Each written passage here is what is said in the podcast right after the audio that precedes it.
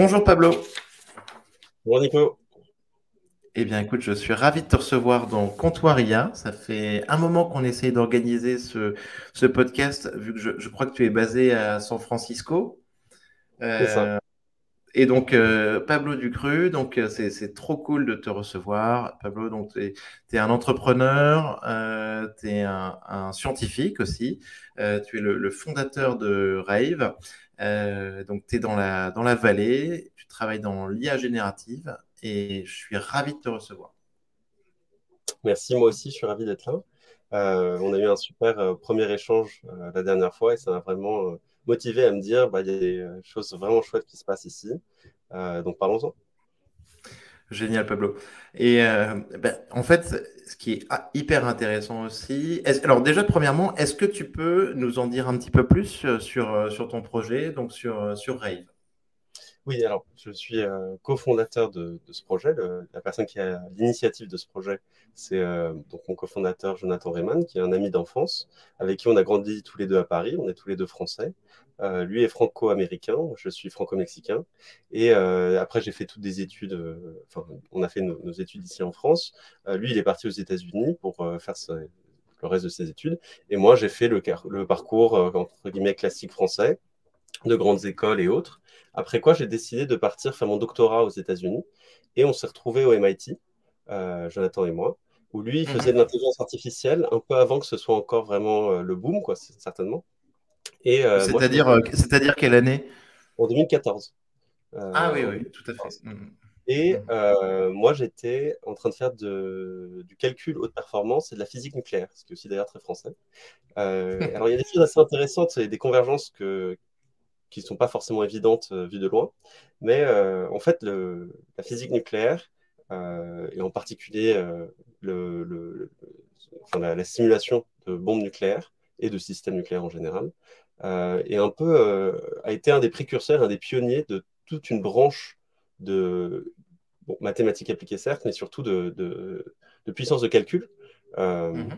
En particulier, la méthode Monte Carlo a été inventée pour ça. Plusieurs méthodes d'inférence et de propagation statistique qu'aujourd'hui on appellerait de l'IA euh, ont été euh, faites, euh, développées pour ce genre de- d'engin. Et aussi une grande partie des supercalculateurs, d'ailleurs encore aujourd'hui, à ce jour, les plus grands supercalculateurs sur Terre ne sont pas dédiés à l'IA, mais ils sont dédiés à la simulation nucléaire. Donc c'est assez intéressant comment ces champs, comment ont convergé. D'ailleurs aussi avec le, toute une discipline de l'étude de la complexité, en fait, euh, dans les années 90, euh, dont l'IA est issue. Euh, et tout ça a émergé un peu autour de Los Alamos. Donc moi, j'ai eu la chance de pouvoir travailler à Los Alamos et aussi à Oak Ridge National Lab avec ce genre d'équipe. Voilà, donc dans mon doctorat. Et euh, Excellent. je pourrais aller faire toute une carrière en IA. Ah, génial, génial. Euh, mais écoute, Los Alamos, ça me fait penser euh, à Breaking Bad, la série, en fait. Oui, et puis un nouveau film qui vient de sortir, ce, euh, qui s'appelle Oppenheimer. Euh, j'ai absolument envie de le voir, je ne l'ai pas encore vu, mais en tout cas, les livres que j'ai lus sur euh, l'époque, c'est assez extraordinaire. Et quelque part, moi, je trouve que ce qui est en train de se passer en IA, même si ce n'est pas le gouvernement qui le fonde, et on pourra en parler sur la partie Oui. souveraine, ça ressemble quelque part à une sorte de projet Manhattan du 21e siècle. Euh, Ah, choses écoute, écoute, je l'ai déjà dit ici euh, à deux reprises. euh, je suis tout à fait aligné avec ça. Euh, Voilà. Exactes. Et, euh, et alors, et, et alors donc, donc ça c'est très intéressant. Et, donc, est-ce que le fait d'être un peu dans cette configuration projet Manhattan, grosso modo, ça peut permettre peut-être à la science euh, d'avancer plus vite, euh, plus rapidement, euh, et tu vois, de, de, de, d'avoir de, de connaître des progrès, grosso modo, qui nous auraient fallu des, des décennies pour avoir euh, en quelques années? Absolument. Je pense que c'est exactement ce qui est en train de se produire. Une des choses qui a été absolument euh, singulière, on va dire, du projet Manhattan, c'est qu'on a pris littéralement les plus grands cerveaux de l'époque. Euh, Et on parle, on pendant- parle de, on parle euh, cerveau et on parle de milliards de, de milliards de milliards de dollars investis. 42 ouais. milliards de dollars à l'époque, il faut vraiment réfléchir. Un pour- au- ah, euh, genre, je crois, euh, 3% du, un pourcentage du PIB américain. En Ah fait. euh, je répète, on est à 42 milliards de dollars à l'époque de la Seconde Guerre mondiale. C'est absolument faramineux. Euh, la construction de villes entières, plusieurs, euh, dont aujourd'hui ont été complètement démantelées. Certaines pas du tout, comme Los Alamos, comme Oak Ridge, comme plein de laboratoires nationaux, pour tout un, projet très très vaste. bien sûr, c'est dans l'effort de guerre, donc bien sûr, forcément, c'est centralisé par le, gouvernement. Et d'ailleurs, pas tant que ça. C'est ça ce qui est aussi étonnant. Une grande partie est faite à travers les universités américaines, dont le University of California, euh, dont euh, euh, Robert Oppenheimer faisait partie et a, commencé à fédérer tout ça. Et je pense que de ce point de vue-là, il y a une similitude forte. C'est l'interaction entre la recherche, vraiment des académiques quelque part, des scientifiques de pointe, qui s'organisent pour faire un grand projet industriel. Euh, et je pense que c'est vraiment quelque part ce qui est en train de se passer. Une des, enfin, il y a plein de différences, mais un des parallèles aussi qui est étonnant, euh, c'est qui est en train de financer. Aujourd'hui, on voit que dans l'académique, souvent, il manque les moyens que les géants de la technologie ont pour développer ça. Donc aujourd'hui, c'est beaucoup plus mené par les gros de la tech ou les gros investisseurs qui sont en train de faire des paris. C'est pour ça que ça se joue en centaines de millions, même si ce n'est en milliards de dollars, euh, pour en, quelque part dominer cette technologie. je pense que la raison fondamentale derrière ça, cas celle qui, moi, m'a appelé euh, dans ça, c'est si on regarde euh, les modèles génératifs aujourd'hui, surtout les modèles de fondation, les Foundation AI Models, leur capacité qu'ils ont non seulement à, capturer de l'information, la packager, l'échanger, l'accéder et en plus, bien sûr, la créer, elle est sans précédent. On n'a jamais vu un truc pareil. Je pense que l'une des choses les plus similaires, c'était le search. Imaginez l'Internet avant Search et après Search, ça a vraiment changé la donne, euh, comment on accède à l'information. Mais là, c'est, je pense, une nouvelle étape. On peut la créer, euh, on peut l'échanger, on peut la posséder peut-être, on peut la traquer, enfin, c'est autre chose. Et donc, du coup, c'est pour moi vraiment euh, voué, cette technologie est vouée à devenir un cœur, au cœur et un moteur de l'économie de l'information de demain. alors, ça va pas tout hmm. toucher, mais ça va toucher l'économie de l'information, qui est quand même la partie qui croit le plus. Donc, ok, c'est peut-être pas forcément euh, toute l'industrie, euh, la santé, l'énergie, euh, l'agriculture, mais à peu près presque tout le reste, tous les services, c'est une économie d'information. Et je pense que ces modèles vont aller toucher au cœur de chacune de ces verticales, où qu'elles soient. Génial, Pablo. Donc, une vraie révolution. Et j'adore ton exemple. Je suis ravi que tu en parles ici du projet Manhattan. Parce que, en fait, si on, poursuit l'analogie, euh, c'est ensuite, au final, euh, la création de l'agence euh, sur la, sécurité de l'énergie atomique. Petit peu qu'aussi on, on, regarde aujourd'hui en se disant tiens, bah, c'est quelque chose qui a fonctionné parce qu'on n'a pas complètement détruit toute forme de vie sur la planète avec l'arme nucléaire aujourd'hui. Et c'est quelque chose en fait qu'on aimerait bien faire avec l'intelligence artificielle. Absolument. Donc, c'est étonnant parce que il y a déjà 4, euh, oui, quatre ans, euh, j'ai fait un programme qui s'appelait le Schwarzman Scholars, euh, qui a la vocation, donc, qui a été fondé par Steve Schwarzman, fondateur de Blackstone, et qui a la vocation d'être le Rhodes Scholarship of the 21st Century. Pour les, les Français peut-être qui ne connaissent pas la Rhodes Scholarship, bon, je, leur demande, à, voilà, allez voir. mais en fait, la vocation ici, c'était de faire un truc à mi-chemin entre un MBA, on va dire, et quelque chose qui a à voir avec les affaires internationales. En sens, quels sont les grands sujets qui sont au cœur de, euh, de l'économie, de la politique, de la géopolitique, des enjeux, tout simplement, du 21e siècle. Alors, c'est pour ça que c'est en Chine, parce que de loin, la relation qui va dominer et qui domine déjà le 21e siècle, c'est celle entre la Chine et les États-Unis. Chacun représente la moitié du PIB, enfin, un quart du PIB mondial, donc a deux, ils représentent la moitié de toute l'économie mondiale. Et euh, cette relation est déterminante pour tout, euh, pour la paix, pour la guerre, pour la technologie, pour absolument tout. C'était ça la, première idée. Mais après, on regardait des sujets spécifiques. dans ces sujets spécifiques, euh, il y en avait trois. Il y avait l'enjeu climatique, qui est très, très mm-hmm. en vogue, on va dire, en Europe. Enfin, il est très présent, et c'est très bien. D'ailleurs, c'est pour ça que j'ai fait du nucléaire, comme le, je, pense que ça pourrait être une solution euh, importante, clé même, pour euh, résoudre le problème du réchauffement climatique. Mais il y avait deux autres problèmes qui étaient là. Le deuxième, c'était le, nucléaire, euh, en termes d'armes nucléaires, donc la prolifération nucléaire. Et là, c'est un excellent exemple sur le terme de gouvernance mondiale. Et le troisième, déjà à l'époque, c'était l'intelligence artificielle. et ça, c'était bien avant qu'on voit cette nouvelle capacité qu'ont les modèles génératifs à vraiment changer la donne, je pense. et déjà, à l'époque, on se posait des questions sur sa régulation, son accès à la donnée, la compétitivité qu'elle représente. Euh, est-ce que ce n'est pas une nouvelle course aux armes, un peu une sorte de space race qui est en train de se produire avec ça? Et aussi, où est-ce qu'elle a un impact Où est-ce que c'est du hype euh, et ainsi de suite. Donc, c'est très intéressant parce que ces problèmes de gouvernance aussi, euh, on est en train de les voir tout de suite en Europe, avec ce qui est en train de se passer vis-à-vis de la régulation qui est en train d'être proposée.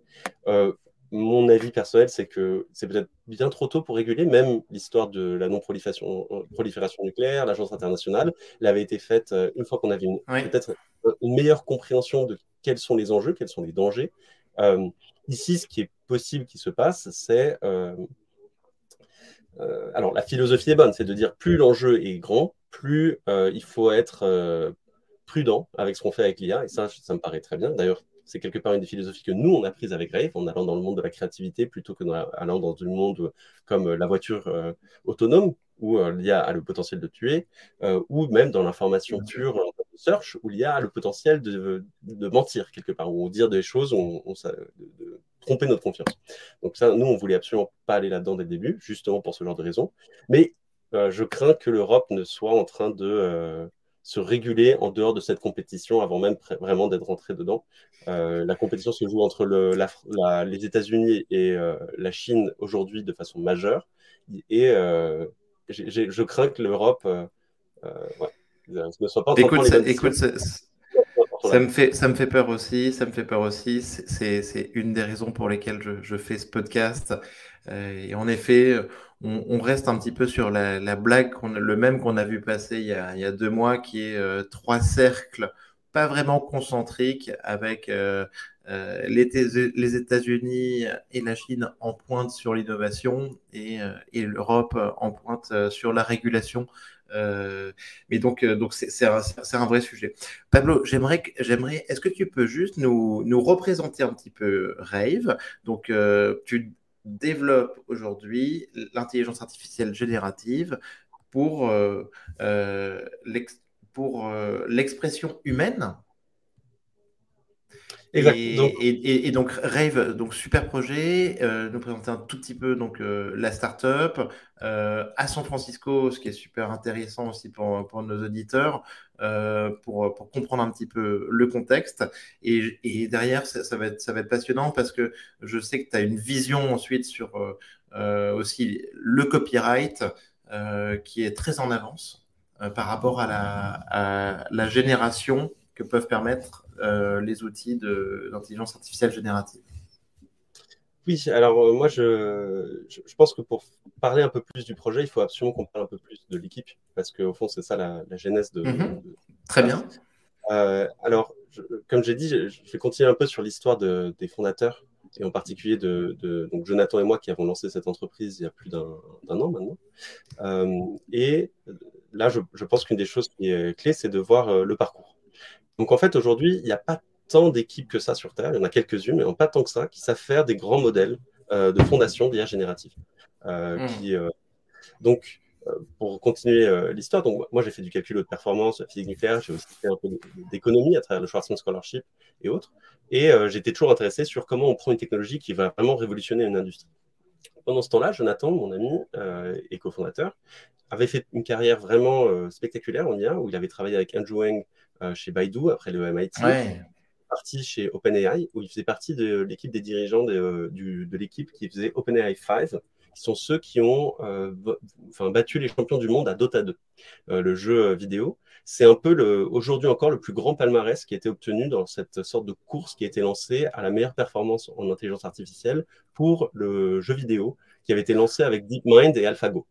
Donc euh, après, il y a eu une course qui s'est lancée entre DeepMind. Ah, c'est passionnant. Je ne savais pas que OpenAI avait euh, été parti sur les, jeux comme ça, comme, euh, comme DeepMind. Excellent. Oui, absolument. Et donc en fait, il y a eu, comme je dis, toute une course qui s'est lancée une fois que DeepMind a lancé AlphaGo. Et un peu la, le fin mot de cette course, ça a été que OpenAI s'est lancé, DeepMind s'est lancé sur StarCraft, StarCraft 2 pour être mhm. précis. Euh, qui sont d'une complexité mais énorme par rapport euh, aux échecs, au Go et enfin ainsi de suite, et en plus en real time. Et il y a des problèmes aussi de qu'est-ce que ça veut dire d'être juste, euh, parce qu'il faut que l'IA puisse réagir à des temps que l'humain pourrait faire, parce qu'il y a aussi ce problème de la temporalité. mais donc DeepMind a fini par perdre contre l'équipe des meilleurs des champions du monde à StarCraft 2, alors que OpenAI a vaincu les meilleurs à Dota 2. Et c'était un peu genre, ok, fin du, fin du, mot, on va dire là-dessus, de cette course. Et donc Jonathan faisait partie des, chefs de cette équipe, des gens qui ont mené ce projet. Et en fait, alors, il, gagne sur quoi selon toi? Sur euh, le, du deep learning? Sur, euh, enfin, Oui, alors c'est du, reinforcement learning, mais en fait, et c'est ça un peu un des enjeux, je pense, qui est vraiment intéressant ici, c'est de dire, euh, au-delà des algorithmes qu'on emploie, qui sont eux-mêmes, on va dire, à la pointe, il y a toute une ingénierie et un savoir-faire de comment on déploie des IA à une telle échelle et comment on les entraîne. Et en fait, c'est ça ce que j'essaie de dire. Il n'y a pas beaucoup d'équipes du tout sur Terre qui savent le faire. Il y en a chez Google, chez Imagen, enfin autres. Il y en a chez euh, Meta, il y en a chez les grands, chez Nvidia, bien sûr, chez OpenAI. Mais en termes de start-up, il n'y en a pas beaucoup. Il y a peut-être Anthropic, enfin les quelques-unes qui ont levé des, centaines de millions. Euh, mais euh, voilà, c'est avoir cette expérience-là, il n'y en a pas beaucoup. Et donc Jonathan, il a eu celle-là non seulement chez OpenAI, mais après, il a été embauché par Nvidia qui étaient intéressés pour appliquer ce même genre de technologie ou de stratégie, on va dire, pour faire le design de leur propre processeur. Donc les dernières GPUs de NVIDIA, les Hopper 100, sont parties designées par une IA. Et ça, c'était l'IA de Jonathan. Il était en chef de, ce projet-là. C'est les, les, les, H100, c'est ça? C'est ça. Donc c'est les H100 euh, qui ont, sont celles qui ont fait que on va dire, c'est un peu avec ça que Nvidia a passé la, barrière du euh, trilliard de dollars. Du trillion. Euh, donc il y a ça. Et, euh, et puis après aussi, et pendant ce temps-là, son, vrai cœur de métier aussi, ça a toujours été les large language models. Donc, il a déjà fait des modèles où il y a plus de 550 milliards de paramètres. Donc plus gros que GPT. Hmm. Donc il y a peu d'équipes qui ont fait, si on regarde la courbe de tous ces, ces comment dire, modèles, euh, notre équipe chez Rave, euh, on totalise plus de trois des six plus gros modèles sur Terre. Et notre troisième cofondateur, en fait, Glenn Powell, travaillait avec Jonathan chez OpenAI et il était en charge de Labs and Generation, qui était le projet euh, dont est né DALI. Donc DALI 2, en fait, il était en charge de ce projet. Donc ça, c'est un peu notre de l'IA. Et en fait, l'idée derrière Rave, c'était de se dire, regardez. Oui, donc, donc déjà, déjà as, en vrai, hein, et je ne veux pas faire du, marketing ici, mais, mais c'est vrai que tu as, une dream team quand même. Enfin, en tout cas, une vraie bah, équipe. Euh, je pense qu'il faut avoir une certaine expérience d'avoir déployé des modèles qui ont euh, déjà consommé des dizaines de millions de dollars à faire. Mmh. Voir ce qu'on va faire avec ça. Enfin, moi, je trouve pas ça. Personnellement, moi, je ne pourrais pas. On va parler tôt avec Jonathan. Je ne peux pas aller demander de l'argent à des investisseurs et être irresponsable avec cet argent. Donc, euh, il faut vraiment qu'on ait une vraie expertise sur comment on développe ce genre de modèle. Euh, à une très grande échelle, que ce soit d'ailleurs, euh, et c'est ça aussi une des beautés de, l'expertise de, notre équipe, c'est qu'on a des modèles de langage, on a des modèles de reinforcement learning, on a des modèles de diffusion euh, en termes d'expérience à déployer à très grande échelle. Et, tout ça, c'est un, un savoir-faire en plus de... Enfin, oui, le, risque de, de, dépenser des millions de dollars pour rien est énorme quand on fait ce genre de choses. Absolument pas qu'on s'expose à ça. Il faut vraiment être euh, bah, des vrais professionnels de ce qu'on fait. Donc ça, là-dessus, je, ça fait partie de, notre credo sur notre équipe et sur le level euh, de voilà, le, niveau de qui on a.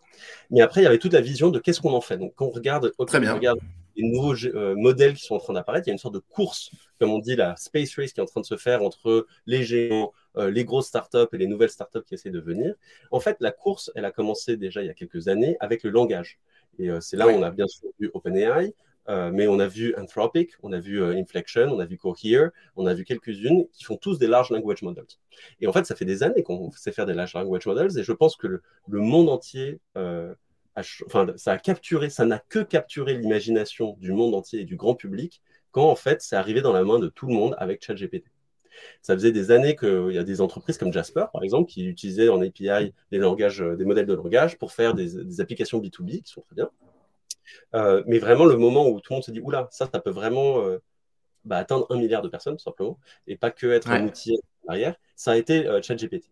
Et en fait, nous, c'est dans cette lignée-là qu'on se place avec Rave et qu'on réfléchit. On se dit, bah, en fait, la nouvelle vague en termes de technologie, c'est pas le texte, c'est le multimédia. Donc l'image est apparue il y a à peu près un an avec euh, Dali. Alors, et, alors ça, Pablo, quand on a préparé, tu m'as parlé de ça. Et alors là, vraiment, c'est, super intéressant. Et ce discours-là, il change de tout ce que j'ai pu entendre avant. Euh, le, et le multimédia, en vrai, j'en ai pas entendu parler depuis 20 euh, ans, grosso modo, depuis, tu sais, l'ordinateur personnel, les CD-ROM. Et en fait, et donc ce qui va être intéressant, ça va être justement multimédia, euh, et que tu nous fasses bien la distinction avec multimodal. Mais en tout cas, vas-y, euh, on t'écoute, c'est hyper intéressant. Euh, oui, donc multimodal, c'est, enfin tout ça, c'est des termes. En plus, ils changent tout le temps. mais l'idée, c'est qu'est-ce qu'on met dans, comme données de, d'entraînement et qu'est-ce qu'on met comme données pour contrôler le output du système. Nous, là, ce qu'on est en train de dire, c'est qu'il y a eu un travail très fort qui a été fait pendant vraiment des, années sur la génération, la compréhension, la synthèse, la génération de textes et de, euh, de speech, enfin de, de paroles, de vocales. Euh, mais on a, on a hacké le langage un petit peu. On peut le voir comme ça, exactement. Et en fait, avec les GANs, on commençait à faire pas mal de choses assez intéressantes sur l'image. Mais une des grandes révolutions qui a vraiment, euh, je pense, touché le monde, et c'est là où on a vu les industries créatives réagir de façon très violente. Euh, donc, il y a eu une première vague il y a quelques années sur le deepfake, euh, sur les gens. mais tout d'un coup, l'année dernière, à peu près, oui, il y a un an, il y a DALI 2 qui sort. Et tout d'un coup, on se rend compte que les industries créatives de l'image vont commencer à, être impacté. On peut commencer à, créer des choses, et ça, c'est des nouveaux modèles de diffusion. Ça, c'est une technologie qui traînait depuis quelques années, mais qui n'a vraiment trouvé sa prominence que l'année dernière.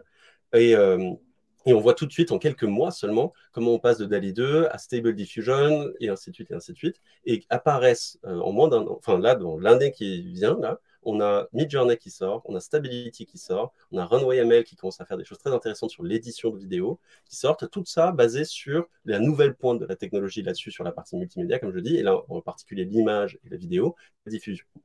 Euh, ok, fascinant. Et en comme, fait, comme, le dit, comme le dit Elon Musk, euh, en, 2024 aux États-Unis, euh, qui sera le prochain président Transformer ou diffusion? Bah, L'un n'empêche pas euh, dans le sens, euh, les deux sont basés sur des transformers. c'est juste que c'est pas la même. c'est pas, pas, la même chose. Bon, on parle pas de la même chose. L'un, c'est comment on dessine, on va dire, ou comment on, produit, comment on génère, alors que l'autre, euh, c'est l'infrastructure de nos, modèles, enfin, de, neuronaux, quoi. Donc oui, en effet, les, les, les, modèles neuronaux depuis 2017 avec Attention is All You Need, la plupart sont maintenant basés sur des transformers. Encore une fois, ça c'est très euh, énergivore, ou en tout cas en termes de puissance de calcul. Mais en revanche, c'est très efficace. Donc, euh, c'est aussi pour ça que les, les, coûts ont, explosé, mais c'est aussi pour ça que les performances ont explosé. Et en fait, c'est une des choses qui est vraiment intéressante, c'est que pour un investisseur, c'est presque mécanique aujourd'hui. Euh, mhm. Plus on investit en termes de taille de données, en termes de calcul, plus le résultat est bon. Et on peut presque faire une courbe comme ça. Et c'est là aussi où, du point de vue de, de l'investisseur, il faut une certaine conviction, une ambition en disant, OK, c'est là où je veux arriver, et donc ça veut dire qu'il va falloir investir tant. Et une fois qu'on peut arriver là, on peut débloquer toute une chose au niveau industriel, au niveau de qualité, au niveau euh, économique, de valeur qu'on déploie. Donc, on, retrouve, on retrouve la logique du projet Manhattan euh, là-dessus. fait. Absolument. Euh, et donc, c'est vraiment dans cette lignée-là que nous, on se présente et on dit bah, la prochaine vague, elle est dans le multimédia.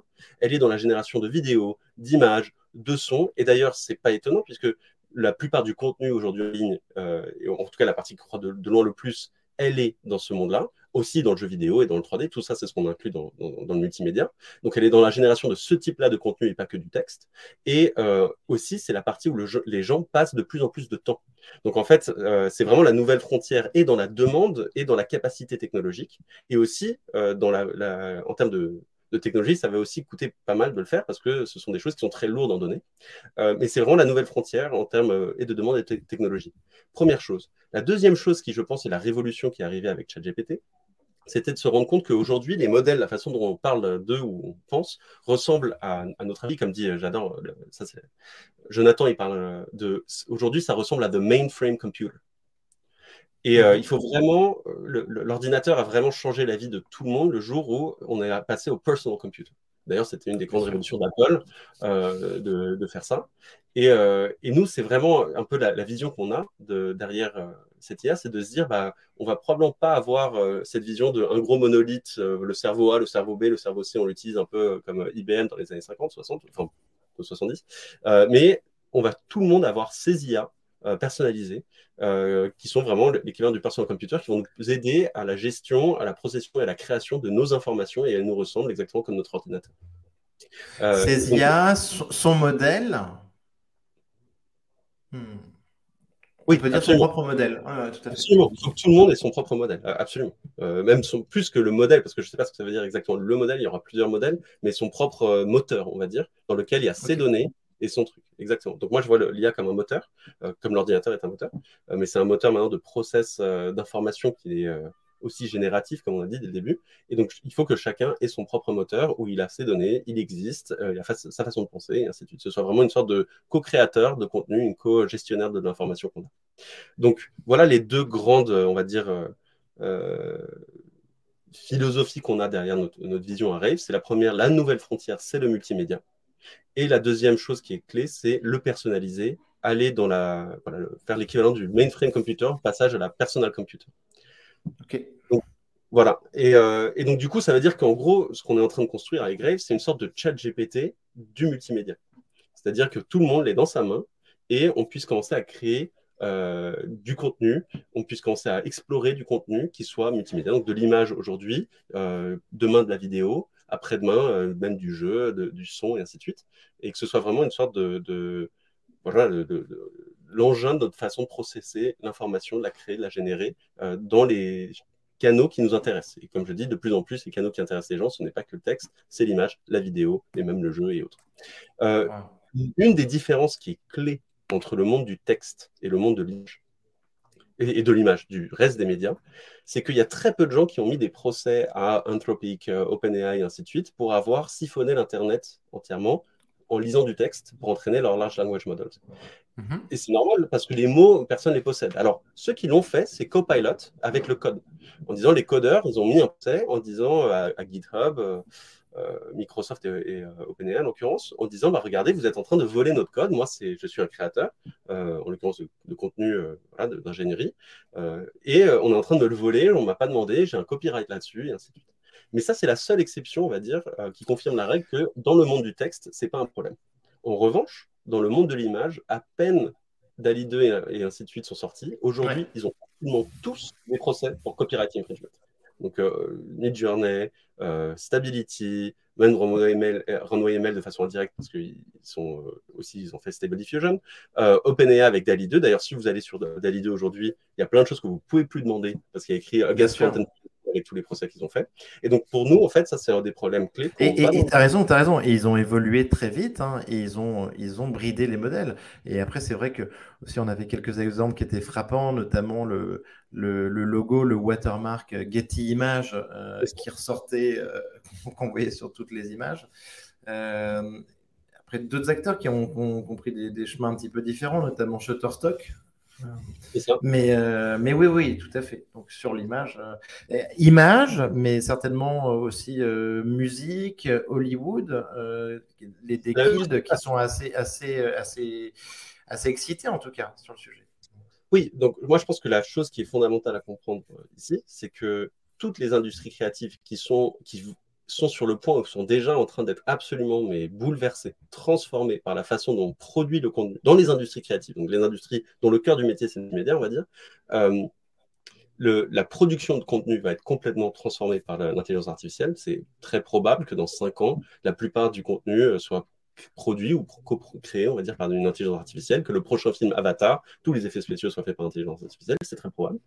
Euh, mais en fait, c'est pas qu'une histoire de génération du contenu, c'est aussi une histoire de consommation du contenu ou de qui le, produit et comment. Et je pense que l'exemple de Drake, la chanson de Drake, est vraiment parfaite là-dessus.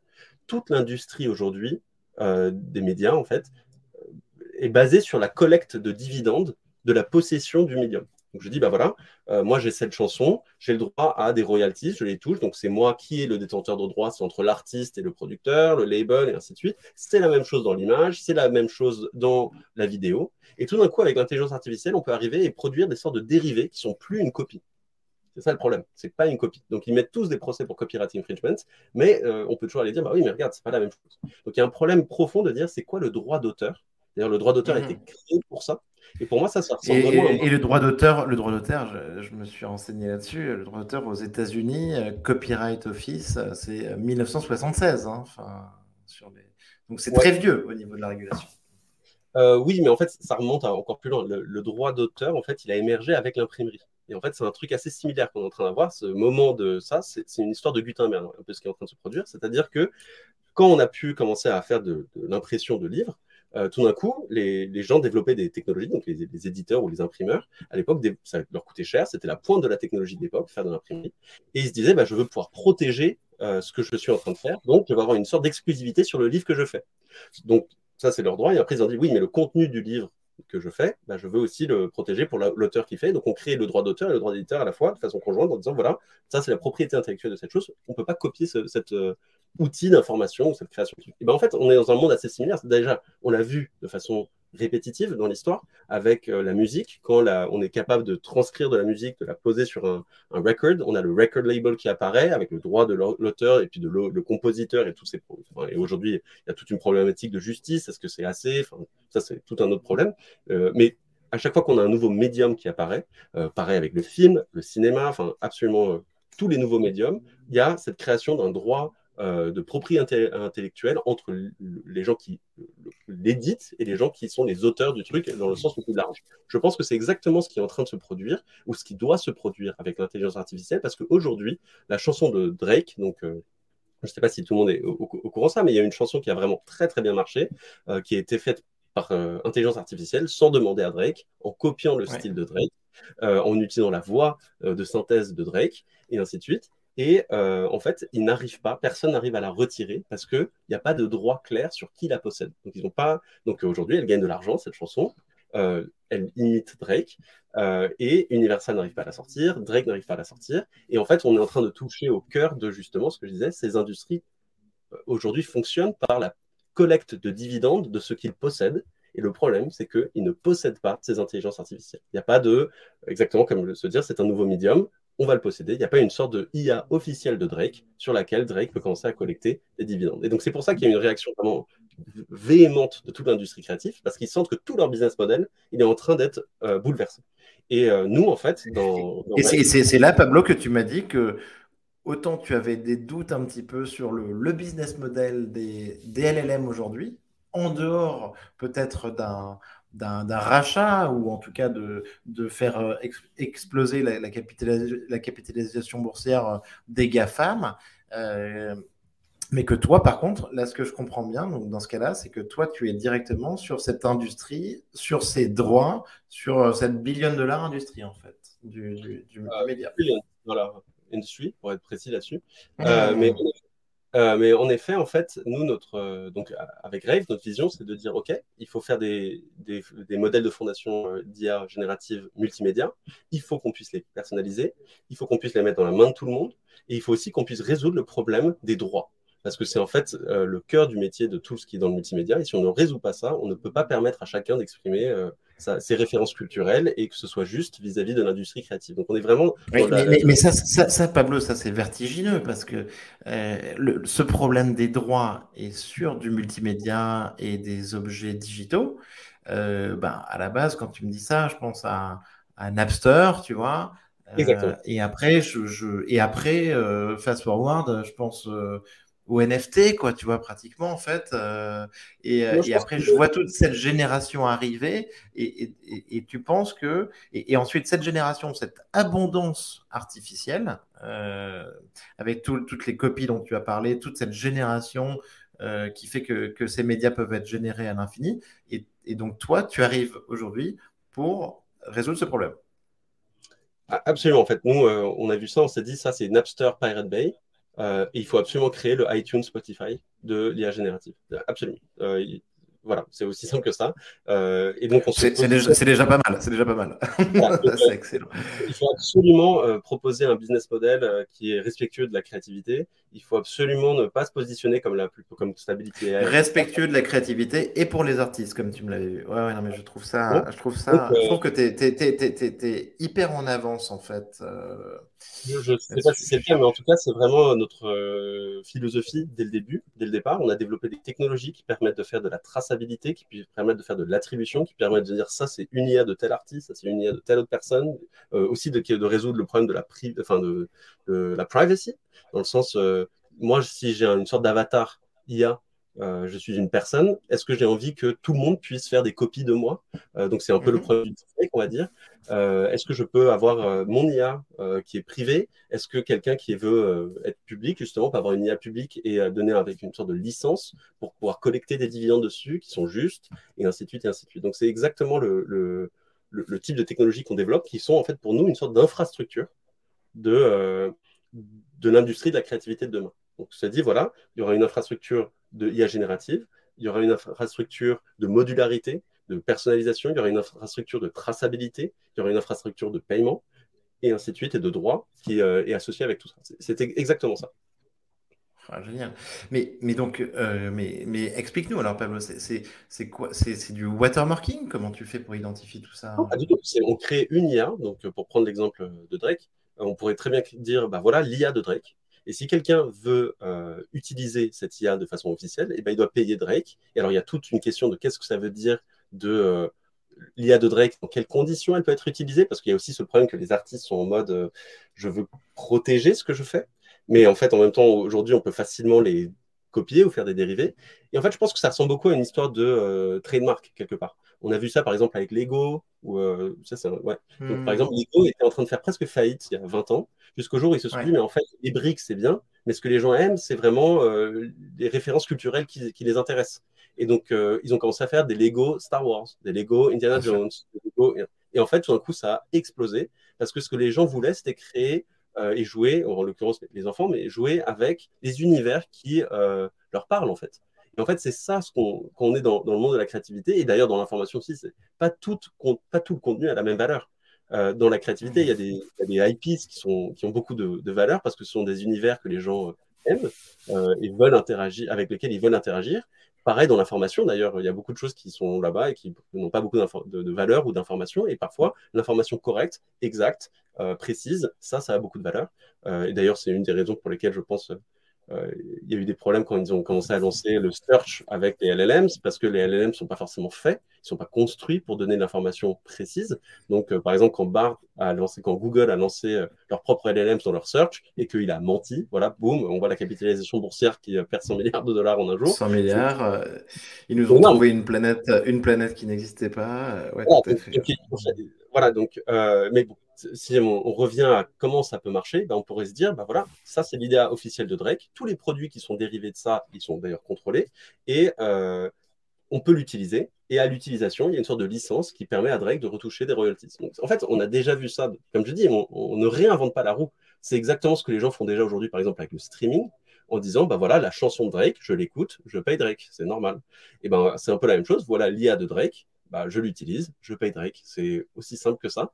Euh, en revanche, il faut. Mais donc, toi, tu proposes, une, tu, proposes une plateforme, en fait, alors Exactement. Donc, Rave, c'est euh, une plateforme où on aura un catalogue. On va être les premiers à avoir un catalogue d'IA qui sont du contenu, donc euh, des IA de la NBA, de Drake, enfin, du contenu que les gens aiment et avec lequel on peut interagir. Et donc, c'est vraiment, euh, pour nous, cette vision, c'est de se dire, grâce à l'IA, les médias de demain pourront être interactifs. Je peux me mettre dans le film que je veux. Je peux euh, interagir avec les choses, je peux créer, je peux imaginer, je peux combiner. C'est des sortes de Lego digitaux de ce qu'on veut. Et comme Lego, ils ont pris hmm. de la valeur avec la valeur des univers qu'ils représentent. Excellent, excellent, parce que tu vois, je oui, je vois très bien. Quand, euh, quand, tu dis ça, je pense à, Grimes, tu sais, qui, qui elle, proposait très tôt de, de partager ses droits euh, et de court-circuiter un petit peu les labels. Mais, mais je pense aussi à. Et, et, Mad Mostak, tu vois, de, de Stability, qui, qui, qui, donnait le qui, qui disait ce que tu disais tout à l'heure, qui était de, que dans quelques années ou quelques mois, euh, chacun pourrait générer son propre film, son propre Netflix. Euh, et en fait, quand on, ça c'est bien de l'entendre, il est assez visionnaire, mais en fait, je pense que on s'en rapproche. Mais une fois qu'on le génère, tu as raison, il, y a, il faut aller un peu plus loin et c'est la question des droits. Euh, comment ça se passe Exactement. Donc, Stability, c'est vraiment présenté en mode euh, je arrive dans l'industrie créative, je peux générer des images et sue me if you can.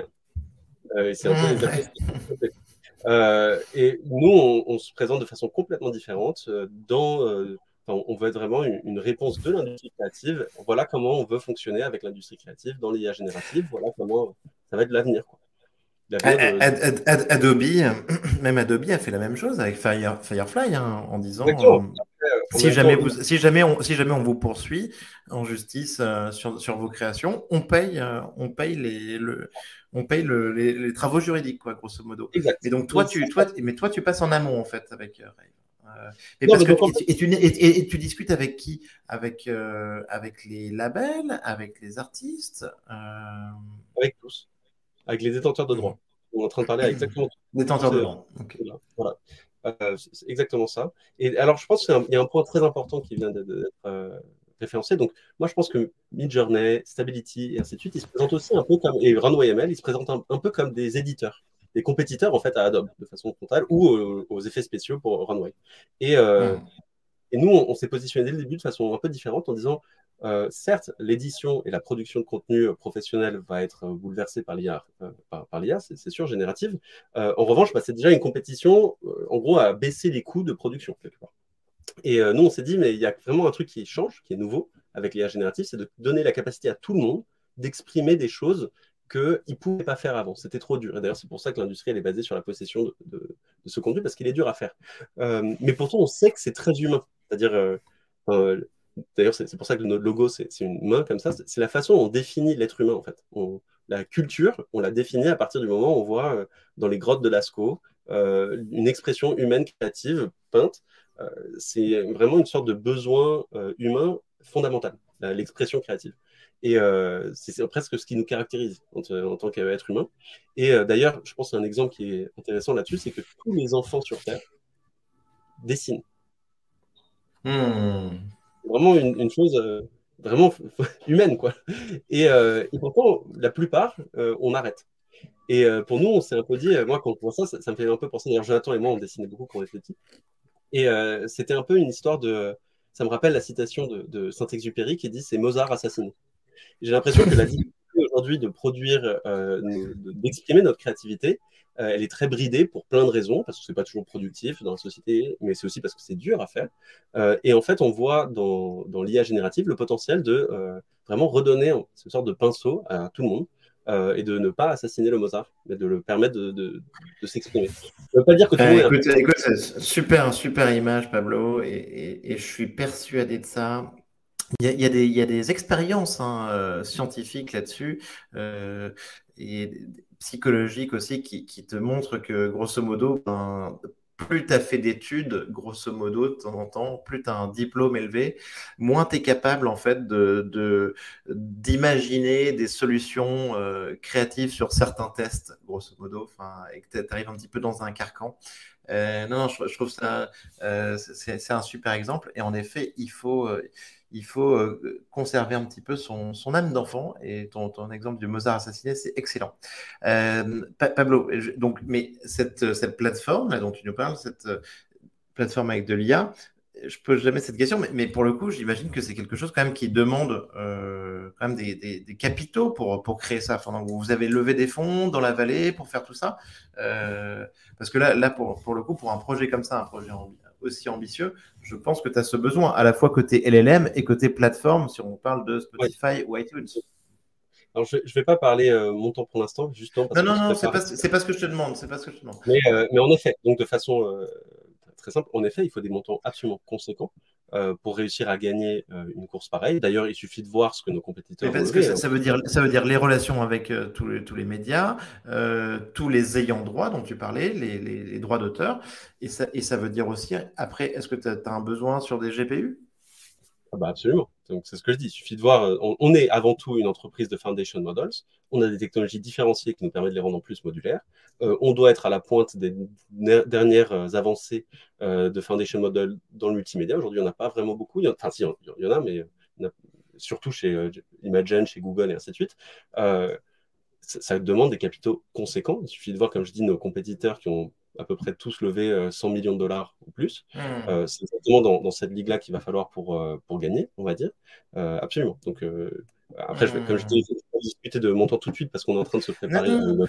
Mais je, peux dire que justement, on est en train de ramener l'appui des gens et de la vallée, des grands fonds américains et surtout aussi de, business angels importants, mais aussi des gens du monde de la créativité, des artistes, des, mmh. des, gens plus stratégiques dans ces milieux-là, pour faire une réponse un peu, on va dire, comme Spotify a fait sa propre réponse le succès de Spotify était aussi fait parce que les grands euh, labels ont euh, investi dans Spotify en disant bon ben voilà ça va être notre plateforme de distribution. Donc nous c'est un peu la même façon de réfléchir. Euh, on est en train de, trouver des alliés dans les industries créatives à un niveau vraiment conséquent pour qu'ils fassent partie dès le début du projet et qu'ils fassent voilà c'est absolument on est en train de faire ça et les capitaux doivent être conséquents pour pouvoir gagner absolument. Ah ouais bien sûr. Excellent, écoute, euh, hyper intéressant. Euh, ça me fait penser, euh, oui, à des, des guys aux séries, tu sais, le, manager de Madonna ou à des. Il y avait, ce, qui est hyper influent. Ça, me fait penser aussi, tu sais, à la personne qui avait vendu les, qui avait vendu le à Apple le, le, la plateforme musicale, producteur, là, Jimmy, euh, Jimmy Levin je sais plus quoi. Oui, non, mais donc je comprends que tu as besoin de, t'entourer en tout cas de, de, ces talents. Et vous êtes combien dans l'équipe aujourd'hui euh, à San Francisco? Non, donc on, alors on est combien? On est sept actuellement en full-time chez nous, euh, un peu répartis entre euh, trois qui sont à San Francisco et d'autres qui sont un peu en train de. On est un peu partout, et sur la côte ouest, et sur la côte est, et en France. Euh, et d'ailleurs, on, on plan, euh, une partie de nos plans, euh, c'est de créer un centre en France, parce que moi, j'adorerais euh, c'est ma façon aussi de, de, rendre, on va dire. Je, je, suis quand même polytechnicien. Et, euh, et euh, c'est pas. Enfin, c'est une chance, en fait, de pouvoir se dire waouh, les dernières. La, la, pointe de cette technologie, elle a été vraiment développée à Silicon Valley. mais je pense que la France, elle a une carte vraiment intéressante à jouer aussi, qui est celle du. La France, on est les meilleurs sur Terre à deux choses. Enfin, peut-être faire la grève aussi, c'est une troisième, mais, mais à part ça, on est vraiment les meilleurs sur Terre. en culture, je pense qu'on est le, le pays euh, en, en, en, émeute, en émeute, on, on, est pas mal aussi euh, récemment. Mais, mais, euh... en, en, culture, en culture, on est vraiment euh, le pays le plus visité sur Terre. On est le pays avec les plus grandes références culturelles en termes de euh, et patrimoine public, le Louvre, enfin bref, Notre-Dame et ainsi de suite, mais aussi en termes de marque. Donc les LVMH, les King et ainsi de suite. Enfin, c'est vraiment des marques qui sont qui ont un rayonnement mondial pour la France. Ça contribuer à faire que dans le monde entier, voilà, les gens vont venir en France. Et d'ailleurs, si on englobe tout ça dans la partie culture, donc le luxe, euh, le, bien sûr le cinéma, Cannes et ainsi de suite, mais euh, le tourisme aussi qui en découle, on va dire, ou qui fait l'attrait de la chose, euh, littéralement, c'est le plus gros secteur de l'économie française. Euh, oui, donc, tout à fait, tout à fait. Tout à fait. On est, euh, c'est no, ouais. notre futur. Mais, mais, mais, mais, justement, pour, pour l'anecdote, pour l'anecdote, donc Pablo donc, a accepté de faire le, le podcast euh, en me demandant un service que j'ai accepté euh, avant qu'il me dise lequel, qui était de lui trouver un petit peu, donc, de réunir les passionnés de l'IA euh, et de la culture euh, en France. Et, euh, et, en fait, il se trouve qu'il y en a plein, et j'en ai déjà, j'ai déjà parlé à plein de personnes là-dessus. Il y a, Raphaël Dohan, il y a Paul Mugino, il y a euh, Florent Fac avec euh, Pimento. En fait, en fait, ce qui est marrant, Pablo, c'est que justement, il y a, plein d'acteurs qui créent des projets là-dessus, hyper puissants. Il y a Valentin Schmitt avec Askmena. Euh, et, je, et je sais même d'ailleurs que, que, tu vois, la, la, ministre de la Culture, euh, Rima, euh, s'intéresse énormément à ce, à ce sujet. Hein. Aujourd'hui, c'est c'est pas du tout un truc pris à la légère. Euh, donc, c'est trop cool, Pablo, super cool. Et, et, et toi, étant aux États-Unis, faire ce pont, c'est extraordinaire. Oui, on serait prêt. Enfin, absolument. Comme je dis, nous, on veut. Euh, je suis aux États-Unis. Là, je suis en France quand je parle. Ah oui, oui, oui, oui, française. On est en train de construire un, un on, veut développer un centre ici justement d'IA pour la culture, parce qu'il me semble que c'est euh, euh, c'est une des cartes à jouer où la France, on est les meilleurs en culture et on est aussi les meilleurs en maths. C'est juste statistique, on a le plus de médailles Fields par capita sur Terre. Et euh, on n'a peut-être pas la puissance de calcul des autres, on n'a peut-être pas l'expérience, du coup, le sort de savoir-faire, euh, on y a. Il faut développer beaucoup de capitaux et être prêt à cramer des centaines, enfin en tout cas des dizaines de millions de dollars en GPUs pour commencer à arriver à, à ce genre de, de savoir-faire. mais on a vraiment une carte à jouer en se disant, mais waouh, la France, qui est un des pays du rayonnement culturel le plus fort, pourrait très bien euh, être parmi les premiers à, ou si ce n'est même le premier, le leader mondial, à, on va, on va dire, euh, faire une, une, sa présence culturelle dans l'IA. Donc, je sais pas, faire l'IA du Louvre, faire l'IA euh, de LVMH, de certains groupes, de certaines choses, pour que, euh, être, voilà, pionnier dans l'IA et la culture. Et ça, je pense que ça peut être quelque chose de magnifique pour le rayonnement de la France. Et euh, c'est quelque chose, en tout cas, que moi, euh, on s'est dit dès le début avec Jonathan, on a, des investisseurs qui sont liés à la culture euh, en France dans notre cap table dès maintenant. Euh, et c'est ce que nous, on aimerait faire. On aimerait développer les outils là où il faut pour les développer en termes de là où, là où il y a les meilleurs sur Terre euh, pour les faire. Mais euh, une des choses qui est super différenciée et super intéressante, c'est justement allons là où il y a les meilleurs. Et en culture, les meilleurs, c'est en France. Donc c'est et comme nous, on fait de l'IA pour la culture en, grande partie, on est absolument en train de travailler là-dessus aussi. Ah, mais c'est très très cool, très très smart. Euh, en effet, c'est là qu'on a nos forces. Euh, mais alors, de l'autre côté, Pablo, donc avançons un petit peu là-dessus. Comment est-ce que tu vois, par exemple, donc ça, c'est sûr, on, doit, on peut gagner quelque chose sur, sur l'IA et la culture, j'en suis, j'en suis aussi convaincu. Est-ce que tu penses de l'autre côté qu'il nous faut des modèles souverains? Qu'est-ce que tu penses de la levée de fonds, notamment de Mistral, par exemple? Alors c'est top, tu as déjà mentionné plusieurs personnes qui étaient de mon année à l'école polytechnique. Euh, donc c'est tous mes camarades de classe, euh, la plupart de ceux de Mistral aussi. Euh, ça, c'est assez incroyable et je parlais à une, à une, jeune femme qui s'appelle Sophie, qui, fait, qui s'occupe d'une association XAI qui est formidable. Et en fait, c'est vrai que dans les années 2010, autour de 2010, là, 2011, tout ça, il y a des polytechniciens de partout dans euh, l'intelligence artificielle. Il y a Stanislas Pelu, il y a Stanislas Pelu avec DUS, il y a toi. Il y a, enfin, vraiment, vous êtes, euh, vous êtes très, très bien représenté. Ouais, c'est super sympa de, voir ses camarades de classe. Euh, enfin, ouais, la, la, promotion 2011 est particulièrement bien représentée. Et c'est génial parce qu'en fait, justement, par exemple, Mistral, je trouve que c'est, par exemple, nous, on se positionne de façon très complémentaire, en fait. Mistral, mhm. ils sont vraiment dans le texte et ils sont vraiment dans la carte souveraine, alors que nous, on est vraiment dans le multimédia on est vraiment dans la carte euh, du consumer euh, et du rayonnement, on va dire. Euh, donc c'est vraiment ultra complémentaire. Oui, je, pense que cette histoire de souveraineté, elle se pose, mais en fait depuis longtemps. c'est déjà le cœur de la guerre entre les États-Unis et la Chine sur cette histoire de, d'IA. C'est déjà l'accès la, au compute, hein, à la puissance de calcul. c'est aussi pour ça que il y a toute cette guerre aussi pour le développement des meilleurs chips. Et c'est pour ça qu'il y a des sanctions, des, des mesures de restriction de, euh, on va dire, de, je ne sais pas si le bon terme c'est espionnage industriel ici, mais en tout cas de transfert de connaissances industrielles entre la Chine, euh, les États-Unis vis-à-vis des, des dernières cartes graphiques et des dernières technologies de processeurs et ainsi de suite. Donc c'est vraiment le, nerf de la guerre, il est déjà là depuis des années. Aujourd'hui, c'est un, un, énorme problème. Hein. Mais justement, je, merci parce que je fais une parenthèse là-dessus. Donc, il y a, y a, quand même un ban dont on n'est pas forcément au courant hein, sur les, la Chine qui ne peut pas acheter de, de, processeurs euh, de GPU Nvidia en fait euh, depuis quelques depuis quelques temps, hein, même euh, depuis un, plus d'un an. Ça veut dire qu'ils peuvent pas avoir les dernières générations, notamment les H100. Ils ont des A800, H800. on a appris récemment qu'ils utilisaient des, solutions de contournement en passant par le cloud euh, là-dessus. Et, ça, c'est aussi en train d'être interdit.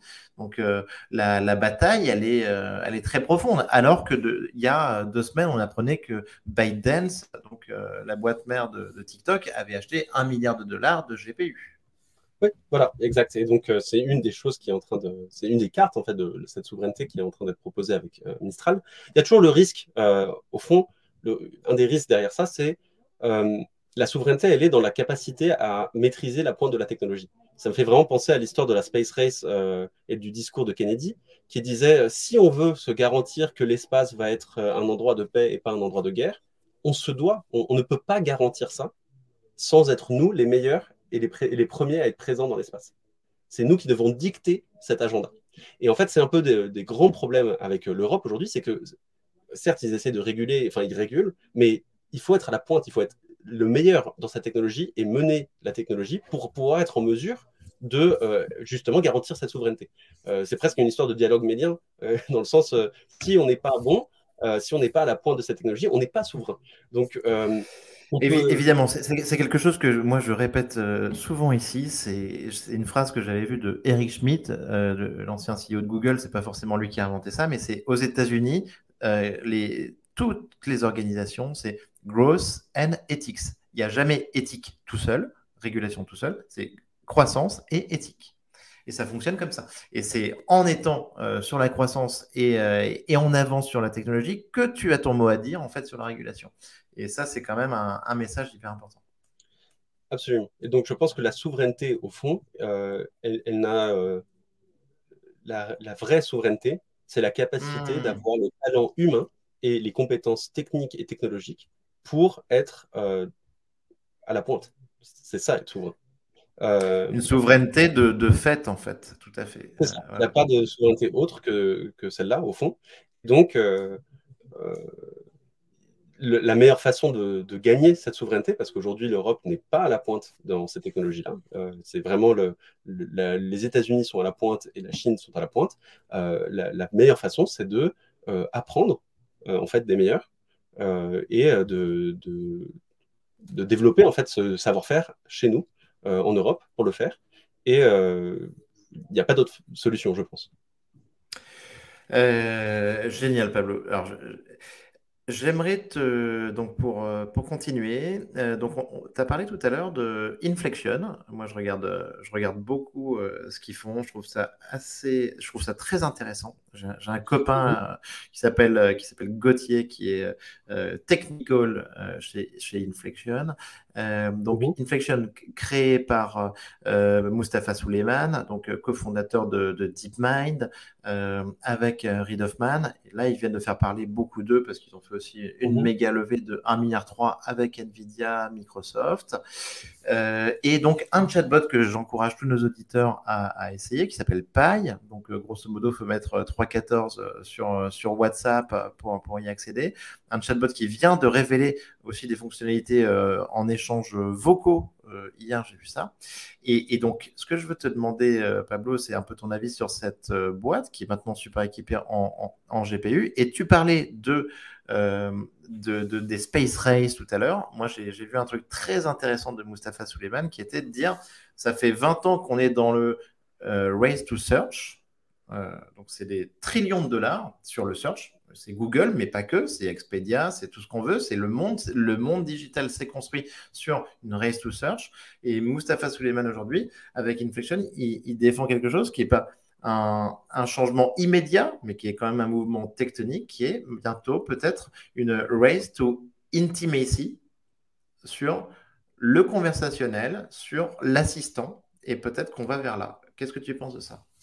Oui, euh, bah, je suis 100% aligné avec lui. C'est ce qu'on veut dire quand on dit il faut que ce soit personnel, personnalisable. Euh, c'est une autre façon de dire ce, mot de intimacy.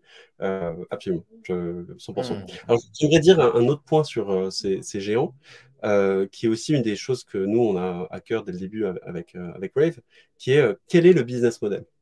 Aujourd'hui, quelque part, tout ça, c'est dans le, aussi dans, dans le sillage de DeepMind, euh, quelque part, le business model de ces énormes, ce qu'on appelle des science shops, c'est de faire des magnifiques démos pour démontrer la valeur de quelque chose, quelque part dans l'espoir de se faire racheter par un géant de la tech.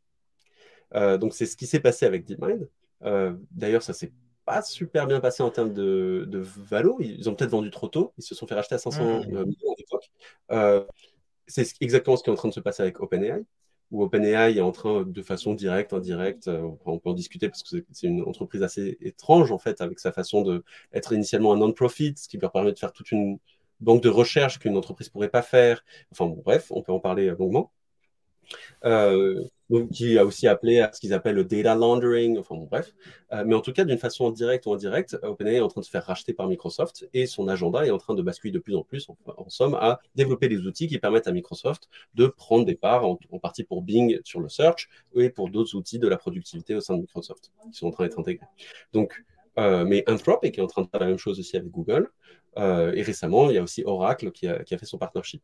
Donc, c'est un peu ça aujourd'hui le business model.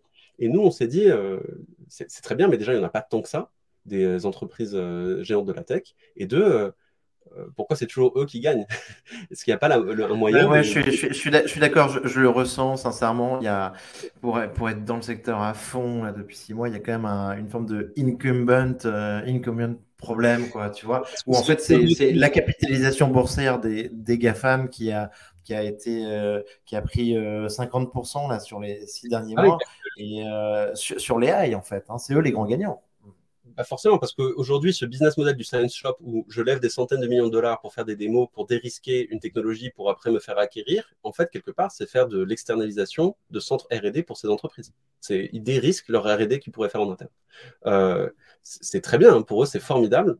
Mais euh, pour nous, c'est très important de se dire, bah, OK, mais est-ce qu'il n'y a pas des secteurs dans lesquels euh, ils ne sont pas dominants et ils ne vont pas nous dominer, mais dans lesquels on peut vivre et exister, euh, tenir sur nos propres pieds, avoir un vrai business model avec des revenus qui nous rendent compétitifs.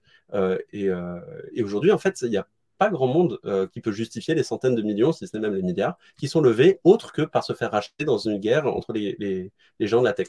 Et donc, nous, on, pense vraiment très différemment là-dessus. Et on se dit, non, il y a des secteurs dont, entre guillemets, comme je dis, l'industrie créative qui n'est pas leur secteur de prédilection, où il y a des nouveaux business models à être développés, comme celui du publisher de, de IA, qui permettrait vraiment de créer une nouvelle force en soi euh, qui, euh, qui, peut exister en soi sans se faire acheter et qui du coup aussi devrait être une meilleure proposition pour les investisseurs parce que c'est pas forcément euh, toujours le, meilleur business model non plus.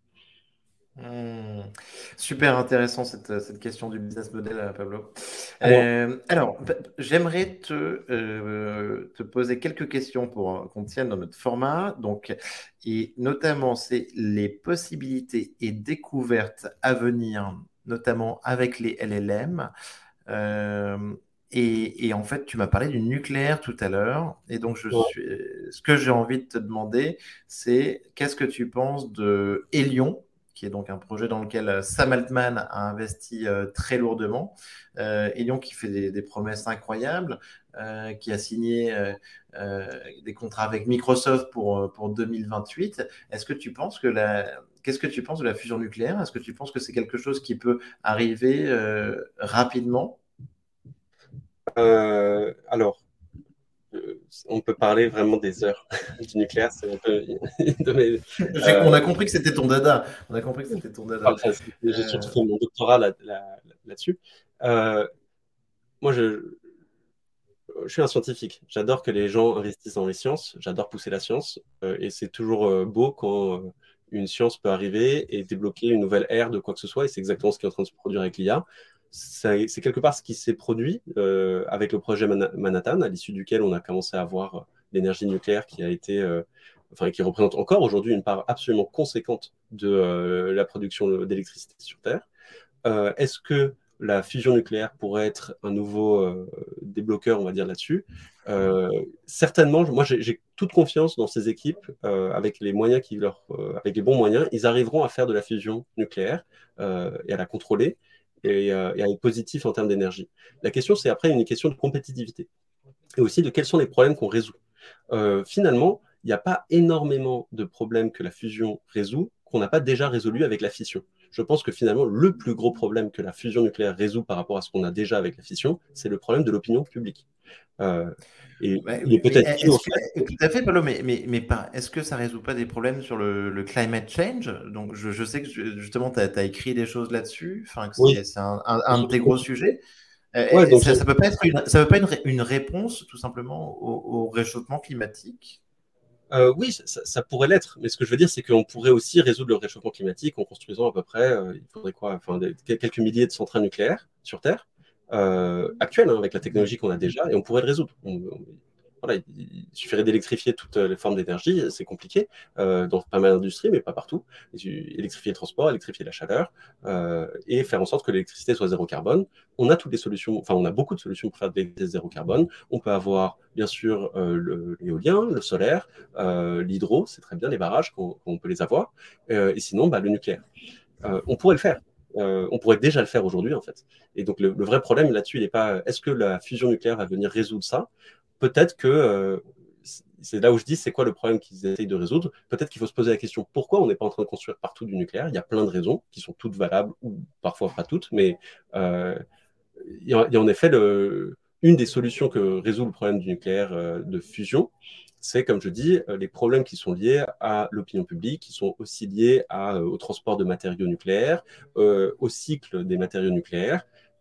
et ça, en effet, ça peut changer la donne. Peut-être que si la fusion nucléaire demain arrivait à être compétitive, elle pourrait déployer beaucoup plus vite que ne pourrait l'être aujourd'hui la fission, parce qu'elle ne présente pas forcément les mêmes problèmes de chaîne de matériaux ou de cycle du matériau nucléaire, qui peut-être sont en partie euh, les bloqueurs aujourd'hui de la fission. Absolument.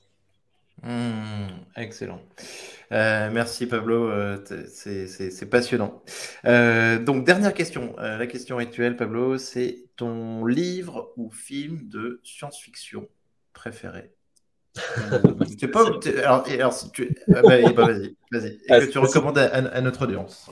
2001 Odyssée de l'espace, bien entendu, c'est pour moi un des plus grands films de l'histoire de l'humanité. Mais et en plus, et, le livre, le livre est très bien aussi. Hein. Le livre est très bien. je n'ai pas lu le livre, mais, mais si on voit le film de Kubrick que j'ai revu d'ailleurs récemment, c'est absolument spectaculaire comme il est encore d'actualité encore plus peut-être qu'à l'époque, à quel point il était visionnaire vis-à-vis de les problèmes de voilà, la conscience de l'intelligence artificielle. Et euh, je, pense que HAL euh, est peut-être la, meilleure représentation du dilemme qu'on peut avoir nous encore aujourd'hui, et qu'on a aujourd'hui, les, les, réactions euh, que les gens ont vis-à-vis de l'intelligence artificielle. Je, pense que HAL est vraiment absolument une des, plus belles façons de réfléchir à ce problème, de la conscience, de la responsabilité, de qu'est-ce qu'on veut confier, de risque. Euh, du potentiel, de, tout en fait autour de l'intelligence artificielle. C'est vraiment, euh, j'encourage absolument tout le monde à revoir 2001 Odyssée de l'espace s'ils l'ont déjà vu ou à le voir s'ils l'ont jamais vu. Euh, c'est pas un film qui est très facile à voir, il, est assez long, mais en tout cas, il, est, absolument beau. Enfin, bref, mais surtout. La, réflexion qu'a mis Kubrick autour de l'intelligence artificielle est spectaculaire dans ce film. Elle est encore complètement d'actualité, ce qui est stupéfiant compte tenu de l'époque où il a été fait. Euh, je suis tout à fait d'accord. Super. donc, euh, regardez 2001 Lucie de l'espace, lisez le bouquin d'Arthur C. Clarke. Euh, pour les vacances, c'est un super programme. Pablo, merci beaucoup, c'était passionnant. Merci d'être venu sur, sur Comptoiria. Et je te dis à très bientôt. On va suivre aussi Rave avec beaucoup, beaucoup d'attention parce que c'est un projet qui est extraordinaire et qui, va, qui peut avoir un impact énorme sur, euh, sur demain. Exactement. C'est, euh, on retourne au boulot. Mais c'est, c'est, je, pense qu'une des grandes différences, enfin, c'est l'ambition qui va changer ici la donne en termes d'impact. Et en tout cas, on l'apporte certainement avec le projet et bien sûr le talent. Merci Pablo, à bientôt. Au revoir Nicolas.